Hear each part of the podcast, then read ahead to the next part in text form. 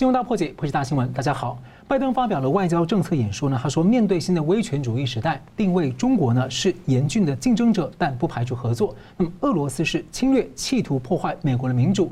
那前朝的国务卿蓬佩奥警告，中共呢一直在试探拜登，许多的动作都是中共在川普时期呢所不敢做的。从制裁川普的官员，还有这个打压台湾，还有缅甸的政变问题，他认为拜登必须以行动来回应。那么，我们今天看到一个新的例子。台湾呢，昨天才宣布证实，在一月川普政府的任内呢，台湾在南美的盖亚纳设置了台湾办公室，而美方也是同步的祝贺。其实去年九月份，蓬佩奥就访问了这个盖亚纳，当时也警告说，中共投资当地的风险。没有想到，在今天呢，盖亚纳因为中共还有疫苗等等的压力呢，撤销了协议。那么，蓬佩奥也呼吁说，拜登不要对中共绥靖政策，而伯明呢，则提醒不要回到中共的谈判陷阱。美国的部分媒体呢，最近在热炒所谓的更长电报，主张所谓的反袭不反共，这是在放风吗？我们介绍两位破解新闻的来宾：台湾大学政治系名誉教授明居正老师。呃，主持人好，呃，张龙兄好，各位观众朋友们大家好。总体经济学家吴家龙先生。啊，主持人好，明老师好，各位观众大家好。好了，川普政府的国务次卿呢，去年启动了台美经济繁荣对话，那还举办了这个供应链的合作论坛。那现在呢，全球汽车用的晶片闹慌了，欧美日等国家呢都在抢货。台美今天呢，二月五号举行了半导体供应链的合作的座谈，参与者的层级呢，台湾政府是经济部长王美花，美方是国务院的。副助卿以及商务部的代理副助理部长，那么还有台美两地的一些半导体的大厂商啊。那我先请教一下嘉龙大哥，为什么车用晶片这个时候会短缺？而且其实欧洲啊是有三大半导体业者，那工业大国德国怎么会说缺到要写信给台湾的政府，写信给台湾的台积电来请求提高晶片的产量？全球半导体的有面临什么困境吗？第一个哈，这个车用的厂商哈，这个这些汽车厂。它原来应该有库存，然后库存偏低，然后后来没有补，因为疫情的关系，他们估计销售量可能会下跌，啊，这个市场可能会不景气嘛，啊，所以他没有补库存，这是第一点。第二点呢，那个厂，那个车用半导体它的那个所需要的晶片不是先进制程，啊，它的技术水平不还不是最高的，啊，那那个。坦坦白讲，他们原本是可以自己做，但是呢，因为后来欧洲这边的半导体业者也应该是朝向先进制程去走了哈。再来，制造晶片的厂商呢，有一个有有有问有几个状况是这样，就是消费电子端啊这一这边，因为包括五 G 通讯啊，包括那个自动驾驶使用的晶片大，而且毛利率高，所以呢，那个生产晶片的这些晶圆代工厂。厂商他把很多产能拨过来做消费用的电子，呃，消费电子用的晶片，那车用晶片的产能就被挤压，然后所以一下子整个问题涌上来，是因为去年第三季开始，那个汽车市场回温复苏，然后才发现一下子说库存不见了啊，不够用，然后呢跟下单的结果发现，晶圆代工的厂商的很多产能都已经被消费端的电那个需晶片需求占满了。啊，所以才会出现这个全球性的这个车用晶片的那个那个缺货。就疫情的时候，很多人在用远端的视讯啊等等，就买很多的电脑等等。对，这个就就是说哈，消费电子端有你刚刚提到一个很重要的原因，就是因为宅经济啊哈，造成很多人在。家里面用电脑上网好上线，所以最近笔电啊、电脑啊这个东西也也有一点正回温嘛哈。是。那再加上那个新的游戏啦哈，在家里面可能玩游戏或者在家里面办公视讯会议，就是有很多宅经济的部分造成消费电子这一这边的话需求涌上来嘛，所以晶片厂商的产能就拨过来做消费端的这这边的晶片需求嘛。那车用那边其实技术不是最先进的哈。是。那反正。这个台湾这边呢就被要求说那个增加这个这个车用晶片的供应。那问题是汽车业恰好是工业发达国家前三强哈，美国、日本、德国，它的一个重要产业。那汽车业后面关系到钢铁、机械哈，还有塑胶，这个很多车用电子哈。那所以呢，这个汽车业的话算是龙头。龙头产业之一了哈，那所以呢，这这这个汽车业如果回输的话，现在因为缺晶片，很多生产线汽车的生产线就暂时停工，那当然对德国来讲，这个尤其严重，因为德国的汽车业是它的那个重要产业嘛哈，所以呢，现在才会出现这个状况，然后意外的凸显出台湾在半导体方面的分量啊。其实它不是单单凸显台积电的哈，这个整个半导体产业哈确实有这个问题，就是产能的分配的不平均，就是跟需求端的那个匹配哈。这个有一个叫做 mismatch，就是匹配错配了啊，就是大量的产能去做应付消费端涌现出来的需求，反而冷落了排挤的车用这这这一部分的这样子。是，那这彭博最近有报道说，全球国家啊对台湾半导体产业的依赖程度达到了所谓的危险等级。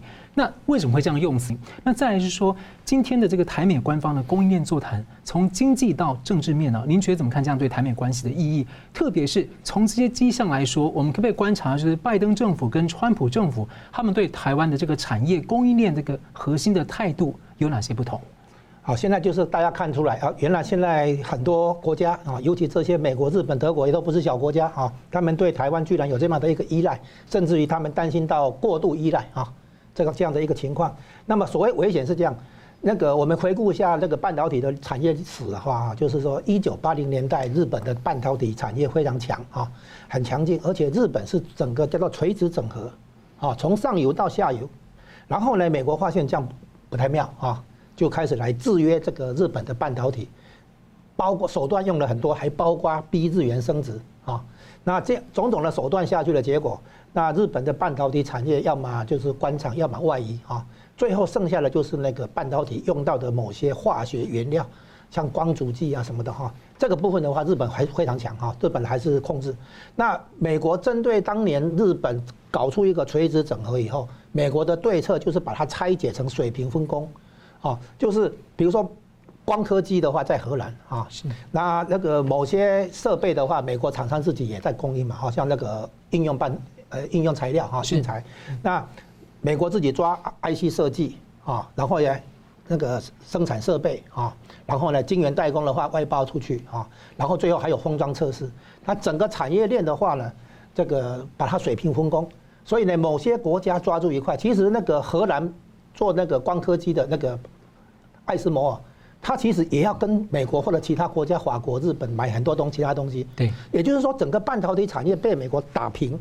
每一个国家抓一块，抓一块，好像韩国也抓一小一小块，好，然后为那个时候也为了制约日日本，某些半导体就转到台湾来，所以当年哈制约那个日本之后，扶持了台湾的那个半导体业，当然就包括台积电，啊，那现在发现为什么会危险？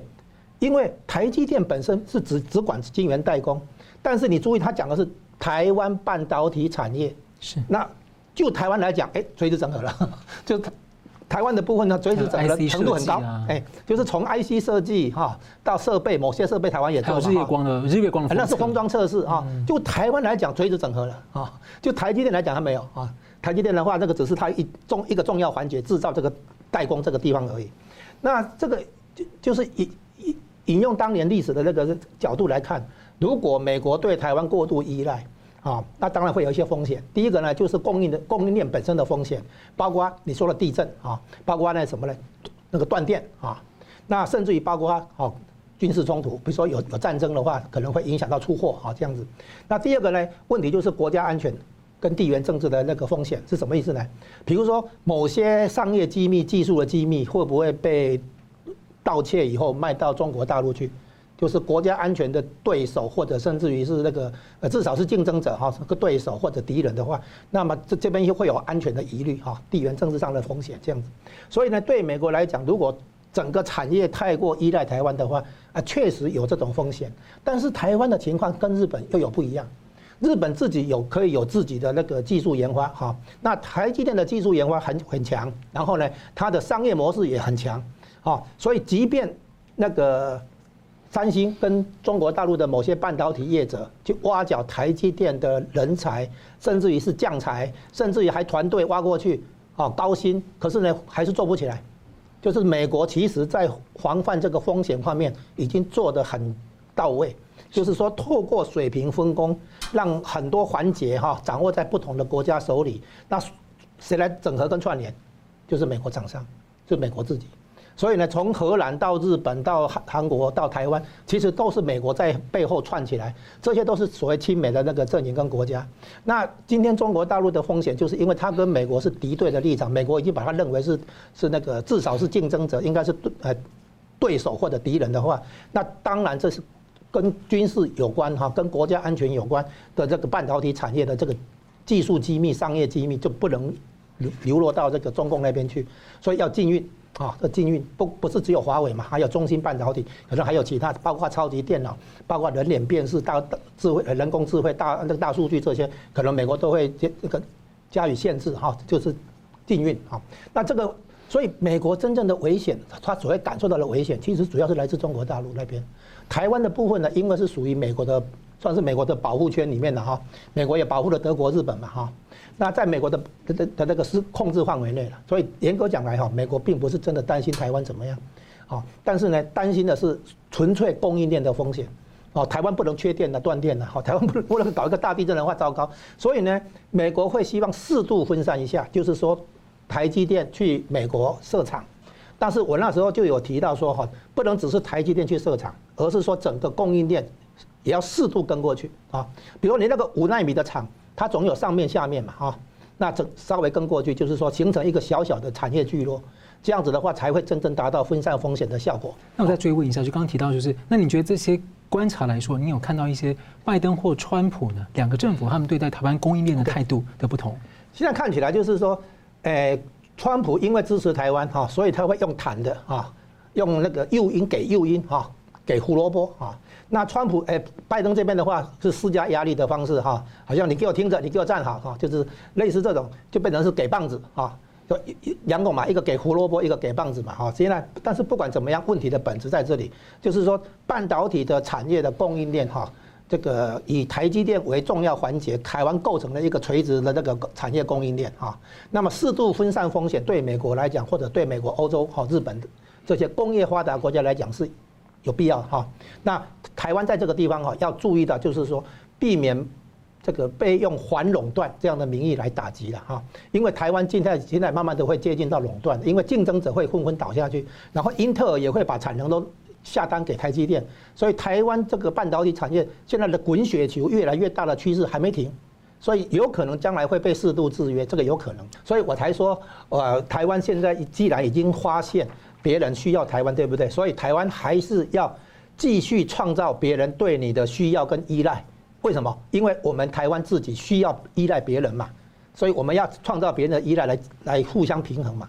是，而且川普政府之前还就是在在台湾扶助美台之间的这种美台工业的合作，就很多的国防供应链要跟台湾合作，所以后续拜登会怎么做，我们再继续观察。那其实拜登政府的阁员上台之后，口头是一再的重申说要强硬对待中方，那也要支持台湾。不过态度行动上，现在大家看好像相较川普政府就是出现了一些落差，很多议题会避免针锋相对。所以请教明老师哦，其实，在川普时期，我们看到他。一直说是一中政策，但是他那个一中政策里面的弹性哈，就是用的算是蛮淋漓尽致的，大幅推高了台湾的地位。那拜登竞选时呢，民主党刚删除了一中政策，我当时大家很很很好奇他想要干嘛。不过现在对台湾的用语呢，蓬佩奥使用使用这个台湾总统，而现在拜登方面呢是改称台湾民选代表。最近国务院发言人普莱斯啊被记者问到说是否要继续一中政策的时候，我们进一段影片看他的回答。The Biden administration support the one China policy? Uh, so, uh, oh, all right. Now we know it's going to be in uh, no, Law tomorrow. It's only because Ned I, Price can't answer whether you. uh, no, it is only because I want to be very careful um, about uh, my language here. Um, but yes, the answer is that. Um, uh, our policy um, uh, has not um, uh, changed. Can you just say that you support that the, the Biden administration supports the one China policy? Yes, our policy has not changed. Yeah, that's great. Of Can course, you... guided by the one China policy, correct. 好的，请教明老师哦。昨天拜登上任后第一次，这个美国的军舰通过台湾海峡，再到美台供应链对话。那对比，其实川普政府虽然讲一中政策，但是 当时的亚太驻青史达伟就说，美国对台政策已经发生了很重大的改变，虽然还在一中的范围内。所以您怎么看拜登政府对台湾的这个实质政策会走向？呃，我们先说那个军舰过台的事情哈。那我注意到就是这两天呢，刚好美国军舰跟过这个过台湾海峡，大家都注意到说这是拜登上午上台的这个第一次。呃，我们可以看一下，回头呢，过去大概去年一年呢，美国军舰呢通过台湾海峡十四次，那么在之前呢更多的一次呢是二零一六年呢有十二次，所以比上次要要多一些。那更值得注意就是在去年呢通过台湾海峡的美国军舰当中呢有轻型航母，它是带战斗机的，呃带这个其他的这个攻击飞机的。然后当时在过台湾海峡的时候，我查证过，它的确带有飞机，所以这个是一个比较大的一个讯号。那除了这个军舰之外呢，美国军机呢，去年一年呢也多次通过台湾海峡或到了台湾的西南空域。简单说就是，美国来不是无缘无故来的，因为中共增加了对台湾的压力，所以美国回应这件事情。啊，我再说一次，中共增加了对台湾的压力，所以美国去回应。那么这是一个很重要的重点。那除了这之外呢，我们看到美国最近宣布说，我要在台在这个印太地区呢，要摆第三个航母打击群。现在美国在亚洲地区呢，已经有两个航母打击群，第一个是常驻日本的第七舰队的雷根号，那么第二就是在这个南海的这个前进部署的第三舰队的这个罗斯福号，已经是两个航母了打击群了。现在刚刚宣布说，摆在中东那个第三个那个尼米兹号呢，也要也要拉过来，这样子三个航母打击群。呃，在这个地区部署三个航母打击群，代代表说美国对这地区重视。我们来看看美国过去怎么用航母的。美国过去习惯就是任何地方发生事情，那么我需要关注的话，我会派军队去看一看。那么关注到一定程度，我派一个航母战斗群过去。那现在为什么变成打击群了呢？因为军事技术进步了。那过去的这个战斗群呢，这个船数比较多。那么现在打击群船数比较少。到时候威力变小了？没有，威力没有变小，因为科技进步了。所以过去大概一个一个战斗群呢，可能是十五六条船，甚至再多一点点。那现在的打击群呢，只要到十条船出头一点点。除了水面船只之外，当然核心就是航母了。核心是一个重航母、重型航母。然后上面有些护卫舰只啊，什么巡洋舰了、驱逐舰了、补给舰了、医疗船等等。水底下呢有潜舰，呃，一条到两条。那么它空中呢再派派那个飞机出去，就形成立体的防护网。再加上跟卫星连线，那就变成一个这个，就是天地海三三者一体的这么一个打击群。所以在当年这个战斗群的时候，我看过一个航母舰的指挥官就讲说。啊，我们这个战斗群呢，呃，火力还蛮强大，战斗力蛮强大的。记者就问他说：“那你们这个战斗力有多强大呢？”他说：“一比一的话，我大概可以打过全世界一百个国家。好，一比一啊，我一个战斗群可以打击一百个国家，打赢一百个国家。”他讲的很客气了，可能可以打赢一百五十个国家啊，全世界两百个国家至少打赢一百五十万，可能还多一点点。美国这种战斗群呢，有十几个。啊，十个到十一个，当然最近可能还在增加。好了，那么现在我刚刚讲说这个航母外交，所以他觉得这事情很重要的时候，我派一个战斗群过来，现在派一个打击群过来。那么派到两个打击群或战斗群的时候呢，就比方说我有可能动手，三个就是我非常关切，很可能动手。但是现在我们说是不是到到这一步？不是，它也只是摆在周边，所以真正在附近呢，其实是两个。一个呢是摆在这个日本的，刚刚讲说雷根号；第二是摆在南海附近的罗斯福号；第三个现在是快要进来的这个尼米兹号，它只是在这个周边还没有真正到达那个打击点。但是呢，三个航母打击群已经说明说，我美国对这地方十分在意，这样大家慢慢明白所谓航母外交的意涵。那么现在这个时候为什么讲这些事情？为什么第一要派船经过，然后再来要加这个尼米兹号呢？简单说就是阻止习近平冒险攻台。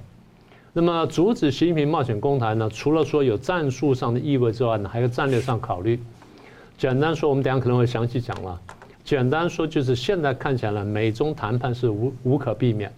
那问题是双方都在增加自己的筹码，削弱对方筹码。中共呢，在面对美国的时候，没有太多筹码可以用。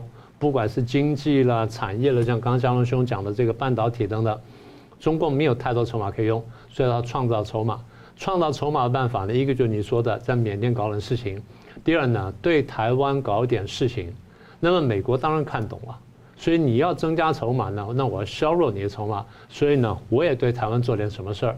所以我就过去讲，我不是说这个双方美中双方在对抗时候都拿台湾当棋子在下吗？也就当筹码吗？所以中共呢用打台湾的方式，美国用帮台湾的方式呢，双方都在争夺台湾这一块筹码。就一个筹码，一个是砝码，看 两边在抢，对，两边在抢。那所以人家说啊，这个我台湾不要当棋子，不要当筹码，这个由不得你。现在就是我们认清地位之后，怎么样最好的用我们的这个空间而已。好，所以我刚刚讲回来的话题就是，美国的动作短期来说是阻止习近平来攻台，然后争夺台湾筹码。那台湾自己要看见我们价值在哪里。台湾现在常常就有点犹豫不定啊，不晓得我们在干什么。其实最重要一点就是，我们没有认清楚敌人的弱点跟我们的优点。敌人弱点我不说了，我说我们的优点。第一，我们的战略位置，我们刚好在岛链的中间，然后我们又靠近大陆啊，这第一个。第二呢，刚刚讲佳龙先生讲了半导体呢，我们有一个这个产业聚落，全世界对我们的依赖呢达到危险等级。这是我顺便说一下，彭博社不是官方的，它是民间的一种意见，那我们可以注意，但不用太担心啊，就看说美国官方有没有顺顺着方向走，那我们才要担心。好，这第二点。第三点呢，台湾的民主成就在主流国家当中是获得肯定的，这是我们的优点。第四点，我们跟中国大陆的历史人文各种的关联，使得我们跟大陆形成一个明确的对比。大陆是集权的，我们是民主是进步的，所以这点是台湾的优点，我们自己不要忽视了。那么讲回说最近这些动作呢，我们看到短期目标呢，就是其实美中准备谈判。双方在争夺战略的制高点，长期目标就是拜登方面，不管你再怎么说，他至少不愿意看见中共崛起。中国崛起是一回事，如果中国是个民主的中国崛起，那是一回事；但是一个集权的中共崛起，这是任何民主国家，尤其像民美国这种国家是绝对不能接受的。所以长期目标呢，必然是遏制一个共产中国的崛起。好了，我们稍微休息一下呢，等下继续回来探讨一下拜登他对于对中的策略会怎么走。休息一下，马上回来。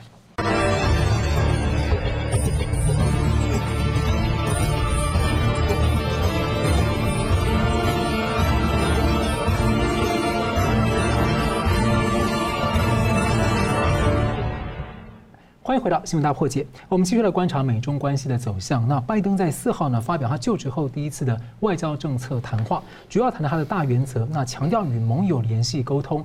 那他虽然呢顺序上呢先提到了中国呢，不过呢他谈俄罗斯的用语跟篇幅都比谈中国要看起来更重一些。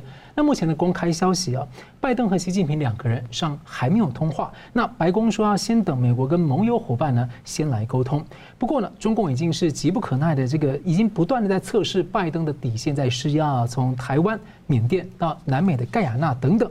那拜登政府是一再的强调国内的政策呢跟外交关系的联动，还有盟友的沟通。不过具体议题啊，像是这个对中的贸易关税、华为等等，盟友很在意的呢，目前呢，拜登方面还是相当的模糊。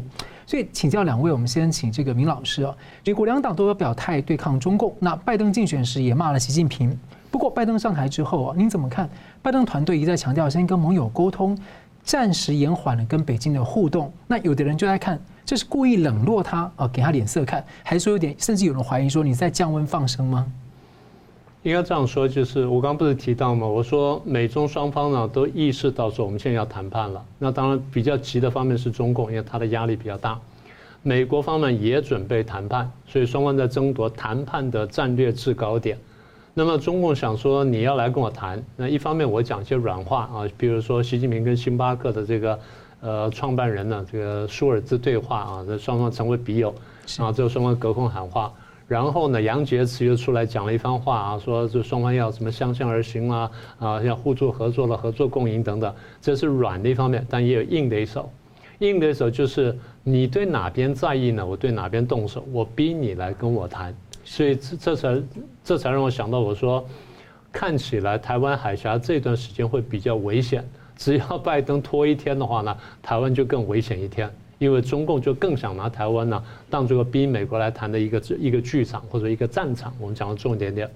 但回到美国里面来啊，美国里面呢，当然你说是不是只是形式上的表态，说我反共也不是，呃，美国两党现在对反共有一定的共识。我记得我过去在节目上讲过一次，大概在一两一年多前，不到两年的时间，我碰到一位美国官方的朋友，那谈起一些事情，他说现在情况有点不一样。我说怎么不一样？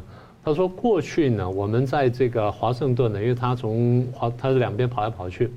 他说我在华盛顿呢，那是在官场里面讲中共的时候呢，大家都是一片祥和啊。那几年前，他说这一年多来呢，这话讲起来大概差不多都已经一年多，所以大概就最近三年的事情。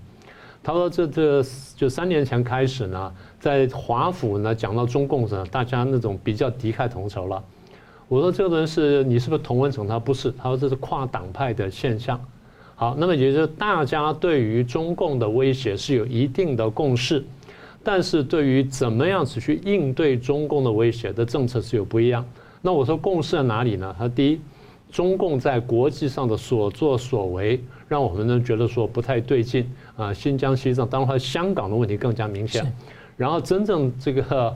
压死骆驼最后一根草呢，应该是中共对武汉肺炎的处理，当时真的是激怒了这个华盛顿 DC。所以这第一个，中共在国际上作为；第二，中共对美国的渗透，这一点呢，我现在感觉还不是很准确。呃，可能看起来共和党认识多一些，民主党认识少一些，然后共和党部分人认识多一些，一部分人认识少一些。然后共和党当中的那些就是政治任命者，就是不是原来在这个华盛顿沼泽里面人呢，呃，认识深一点，原来在华盛顿沼泽里面认识再浅一点点。那你可以可以分得出来。建制派的这种惯性。对，是是这样的。好了，那么这样也就是说，呃，当第一次呢，有越来越多人认识到说中共的威胁跟所作所为什么等等，所以美国对于中共的认知出现了重大变化。那但是差别在哪里呢？即使认识到这问题之后，我们怎么去解决这问题？双方想法不太一样。好，但是刚刚你提到我，我说这个拜登演讲里面讲说要联合盟友，事实上他的这个白宫发言人也好，国务院发言人也好，甚至布林肯也好呢，都讲过说我们要联合盟友，要说服盟友，方向是对的。那问题是你是不是能够产生这效果？但大家不要忘记，川普时代也不是单打独斗。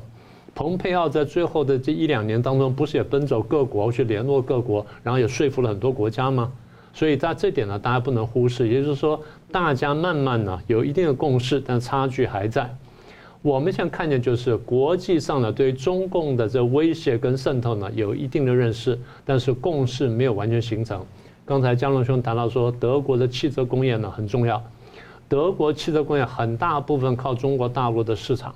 所以这么一来呢，就使得说他在这个事情上有点犹豫，包括延伸到五 G 了、华为什么等等呢，都是如此。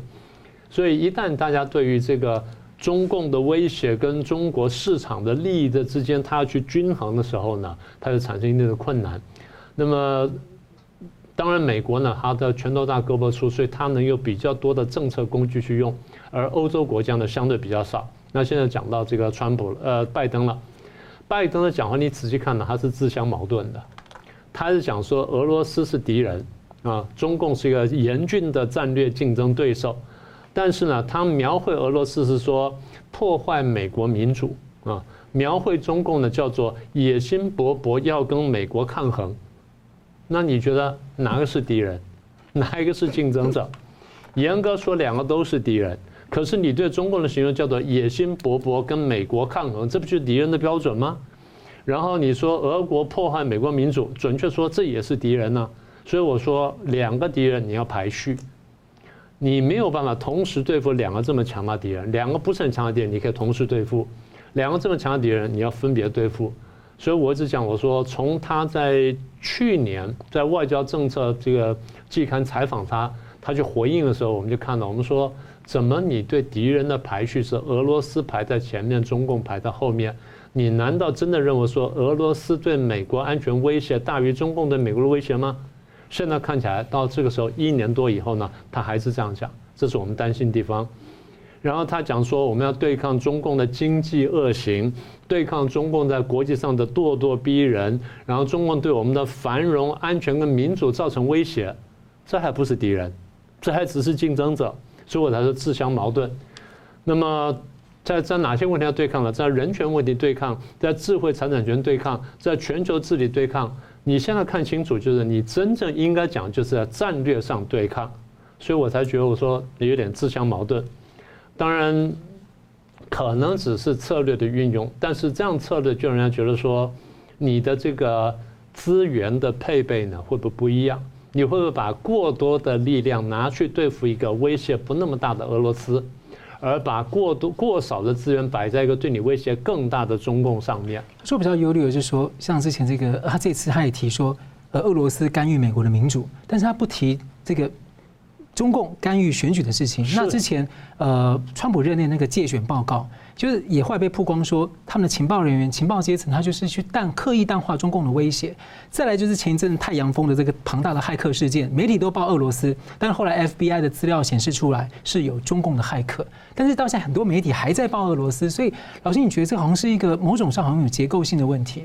呃，这个一个方面就是可能就是对抗川普的余绪还在，他们想要清掉川普的一些影响。但是话说回来，如果问题的架架构是如此，然后国际格局是如此，你不可能在国美国国内就把这个中共威胁淡化成这个样子。我们当然知道，美国也想跟中共谈判，那他谈的议题是什么呢？第一，开展贸易，因为拜登也需要提振经济；第二，就是经济活络之后呢，他失业率会降低，对他来说比较好看。第三呢，我在提振跟中共贸易当中呢，我当然希望减少贸易逆差。我不能说回去跟中国做生意之后，我贸易逆差比比拜登、比川普时代大幅上升，那我就说不过去了。再来就是贸易协定，不管最后我对这贸易协定怎么做，从拜登角度来看，这个贸易协定对美国是有利的。好，那既然是有利的话，你要不要落实？好，要落实的话，中国说我力量不够，那你落实到什么程度？我是不是给你放宽？这个没有关系，因为你要人家一个完全做不到东西，那没有意思。你总是要把它要到说，你又能够这个达成一定的协议，然后又不影响你的存活。就像我们这个银行借钱给人家一样嘛，我不能说希望他最后完全破产，什么都还不回来，然后房子也拿不到了。我总希望他最后最后能慢慢还钱。所以这个落实的比例呢，还得考量一下。那最后就人权问题呢，拜登会拿出来讲。问题是你是不是真的去落实？香港问题你做到什么地步？新疆问题、西藏问题你做到什么地步？法轮功问题你要不要拿出来谈？南海问题你是要逼中共后退呢，还是你要后退？最后台湾问题你只是说要求对话而已呢，还是说你真正还采取行动？还是说现在你对台湾的所作所为仅仅是为了谈判而用而已？是，蓬佩奥日前受访，他就提醒拜登，他认为是。所有能够展现美国对台湾承诺的所有行动都要拿出来。对，好，是的，好。那我们同样问题请教这个吴大哥啊，您怎么看？就是中共面对拜登团队他的这个策略跟盘算？哎，中共这边的问题，现在因为拜登政府的整个团队还没有充分就位哈，应要得到参议院的听证跟。同意哈，他在忙着谈。对，所以目前呢，至少在短期内，大概一个月内，或者甚至于两个月内，双方目前还不是真正过招，而是属于互相试探。啊，那基本的原理，中共这边的基本原理，我想还是周恩来定下的那八个字，就是软不让步，硬不破裂。啊，那就是，然后我们看到他应用这个原则，外交最高原则，在处理川普对中共的施压，他连川普这么强硬，他都跟他拗。哦，都跟他熬过来，包括那个选举舞弊，把这个让川普连任哈，那个失败等等，像这样的做法，他都敢用。他现在对付拜登，坦白讲，他并不怕拜登，现在只是说事情要怎么进行。好，接下来就是说，美国对中共的策略哈，肯定是一种新形态的冷战，因为中共也已经启动超限战了嘛，哈，不止不是不是只有病毒的问题嘛，还有那个讯息战嘛。哦，很多的那个渗透跟假讯息，所以对美国来讲，这个新冷战是非打不可了哈。那么一个问题就是盟友，就是说要进行的是联合围堵，而不是说美国跟中共在那边单挑，不是的哈。那川普的做法是给盟友压力，那现在拜登想要给诱因啊，就是川普给棒子，现在拜登想给胡萝卜，但是其实这个摸索一阵子以后，还是要回到基本的这个。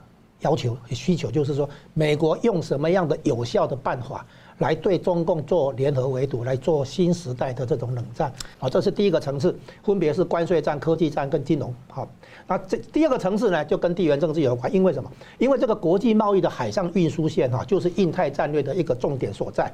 所以第一个、第四个问题就是南海。是那个南海呢，因为牵涉到整个贸易原物料的这个运输线哈，然后呢牵涉到日本的国家安全，好，当然也牵涉到韩国跟台湾，好，然后第二个呢，下一个第五个呢，就是印度跟跟澳洲这两个所谓四方会谈里面的两个伙伴哈，美国日本本来就是共同防御条约的哈，安保条约没问题，那现在印度跟澳洲的话，日本也会。出一点力气，比如说日本跟印度可能有一些准同盟条约啊，然后呢，那个澳洲这边是这样子，那个东海这边包括宫古海峡这边，中共要突破应该是没有可能，因为那个各种那个监听设备、灰弹的那个系统都对准了，然后巴士海峡可能也不行啊。那如果这样的话，中共就往南找，在印尼、澳洲这边可能找一些出海口，到南太平洋突破第一岛链。你之前就挖走了台湾的邦交了。哎，目的是这样子说，如因为东海那边哈可能突破不了日那个那个电子的封锁线，然后巴士海峡这边大概也一样，美国看那个关岛后面就是关岛嘛，好看得很紧，所以就会考虑到说再往南一点，要突破第一岛链的缺口突破口，往南找就是靠近澳洲这边的海域，可能变成公海，它可以通过这样子。好，所以呢，澳洲跟印度都是美国的重要伙伴。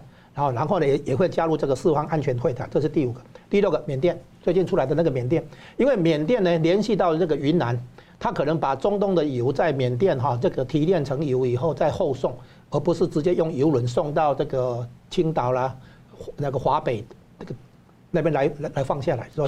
所以呢，缅甸这个地方也是印太战略里面哈中共的一个经营的一个重点之一了哈。还想要破口的地方，哎，对对对，就是说，因为原来他这个巴基斯坦那边有瓜达尔港嘛，啊，斯里兰卡那边有个汉班托塔港嘛，马来西亚这边有个黄金港嘛，就是这这四个重要港口的话是中共在经营的嘛。那这个缅甸是陆地上哈，就是说运油不用再绕过马六甲海峡，因为马六甲海峡有可能被这个南海这边的美国舰队哈拦阻嘛，哈，是，所以就想到缅甸那边，所以缅甸也是一个重要的议题啊。那再来呢，第七个就是那个香港，好，那香港的话呢？这个进第这个进入第第三层哈，第一个香港，那香港的问题它代表了不只是金融的问题，它还包括意识形态、价值、普世价值的问题。因为中共对香港的粗暴镇压，其实是挑战西方建立国际秩序背后的那个普世价值。好，然后呢，香港完了之后再来病毒，病毒要追责。好，因为这个病毒的来源呢，毫无疑问，它从武汉那边爆发嘛，哈。那病毒的追责的话，这个也将来也肯定是个大问题。最后才是台湾。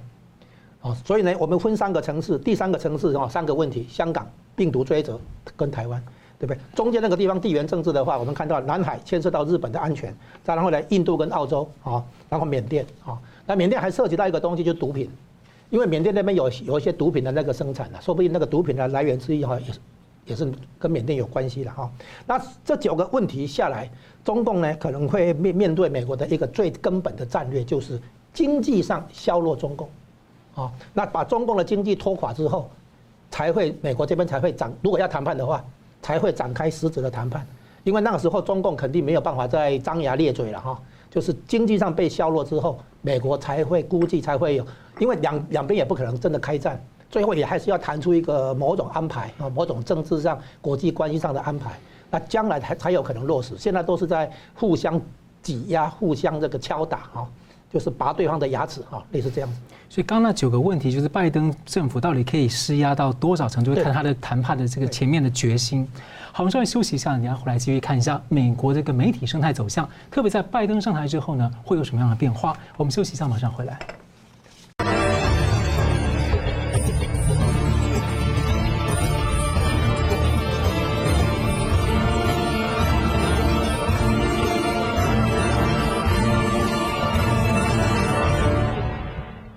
迎回到新闻大破解。川普应该是美国史上啊受到媒体攻击啊这个最多的总统啊。那在卸任之后呢，数据显示很奇怪啊，CNN、MSNBC 呢，它的收视率啊下降了百分之四十四跟百分之二十。那不是大骂的看得很愉快吗？那为什么这现象要怎么解释呢？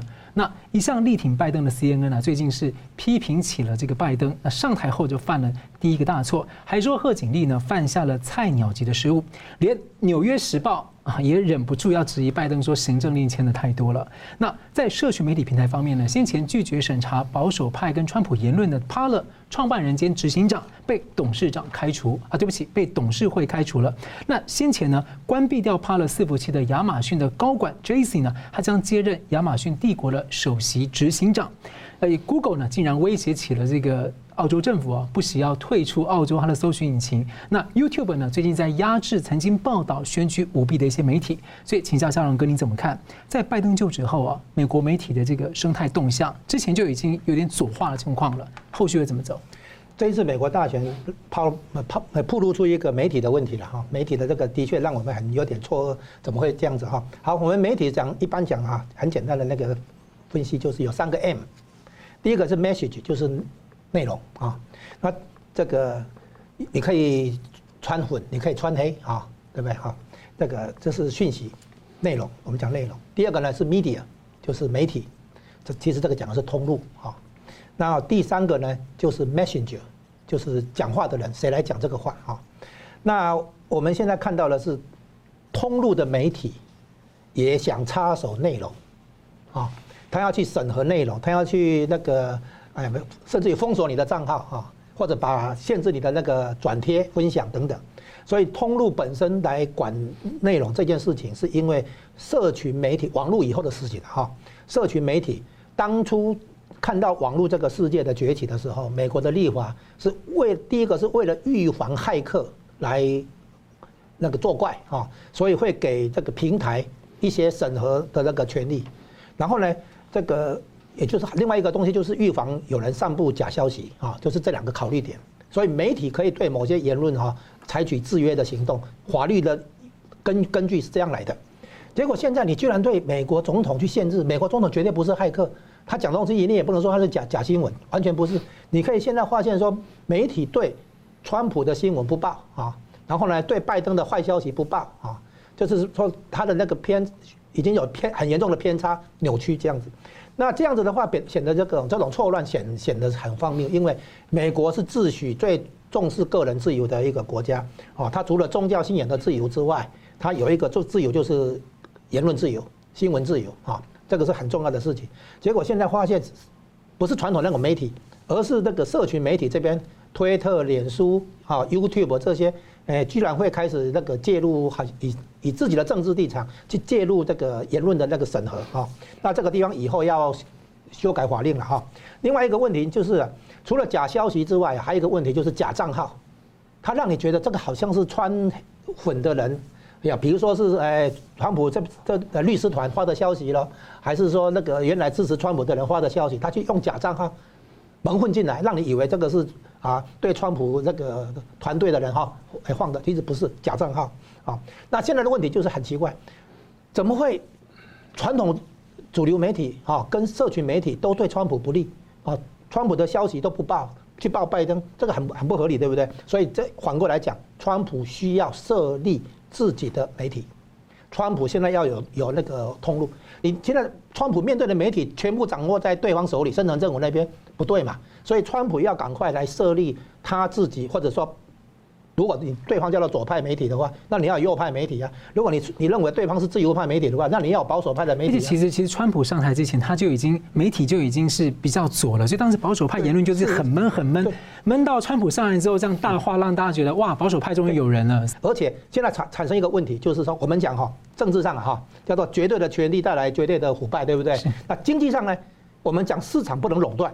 对，要竞争，所以我们讲权力的时候是分立制衡嘛，哈。那个在经济上的话，你要讲市场竞争嘛。你现在媒体市场有没有竞争？你现在媒体市场的话，你有左派的，没有右派的，哦。你有自由派的，你没有保守派的。观点有点垄断的关系。哎，对对对，所以我们现在应该看到美国的媒体市场会发展出新的媒体、新的势力。像比如说比较偏保守派的价值观的，比较偏右派的，哦，比较亲川普这边的，来跟那个另一边的来竞争嘛，在媒体言论市场上来竞争嘛，哦，这样的竞争呢，绝对是川普现在最需要做的事情之一。他绝对不是说只是把深层政府的人清洗掉，哦，把美国救回来，不是这样而已。那个不，你不能只搞组织部了，不能不搞宣传部了，哈，一直是这样子。所以呢，利用这个空档的话，川普可能会处理一下这个，重新修改他的媒体策略。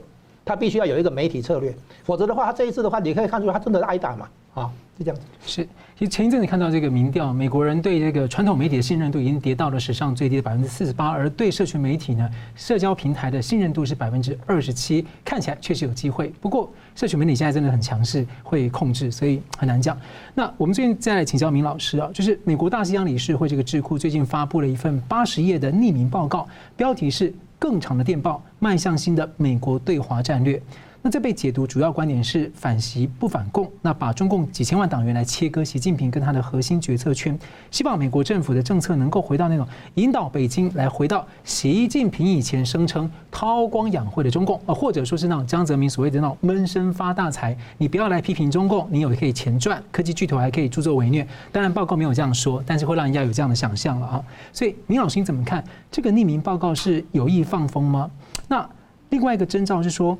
川普任命的国防部的智库政策，呃，智库他的政策委员会的呃成员有一个主席叫做白邦瑞，嗯，那他们上任没有两个月，被拜登全部撤换。那白邦瑞呢，过去是比较熊猫派，那他后来任性就是说，中共的韬光养晦其实是百年马拉松的一个称霸的过程，来欺骗了中，欺骗了美国跟世界。所以您认为说这样一些讯号会让人感觉到说是准备扭转这个川普路线，就是蓬佩奥的中共非中国这样的。路线吗？一部分吧，应该这样说，就是我刚前面不是讲了吗？我说美国社会对中共的威胁呢，现在认识比较清楚了。是，呃，先说这个长的最长电报来源，最长电报前身呢，大概就是七十多年前那个叫做长电报，当时是美国的一位驻外的这个外交官呢，看了这个苏联内部的情况，因为他派到苏联去看了苏联内部的情况呢。他认为说苏联将来会变成美国的重大威胁。那时候是在刚刚打完二战，是啊，那时候在打完纳粹，所以他看见这个问题，是发了一个叫长电报。其实他呢，他标题叫做什么？俄国的呃苏维埃的什么思想根源及其什么外交行为什么之类的，很长一个名字。后来因为他这个发了长电报，那个电报真的非常长。就把这个俄苏联的意识形态跟外交行为跟这个国际战略蓝图呢，很清楚勾勒出来。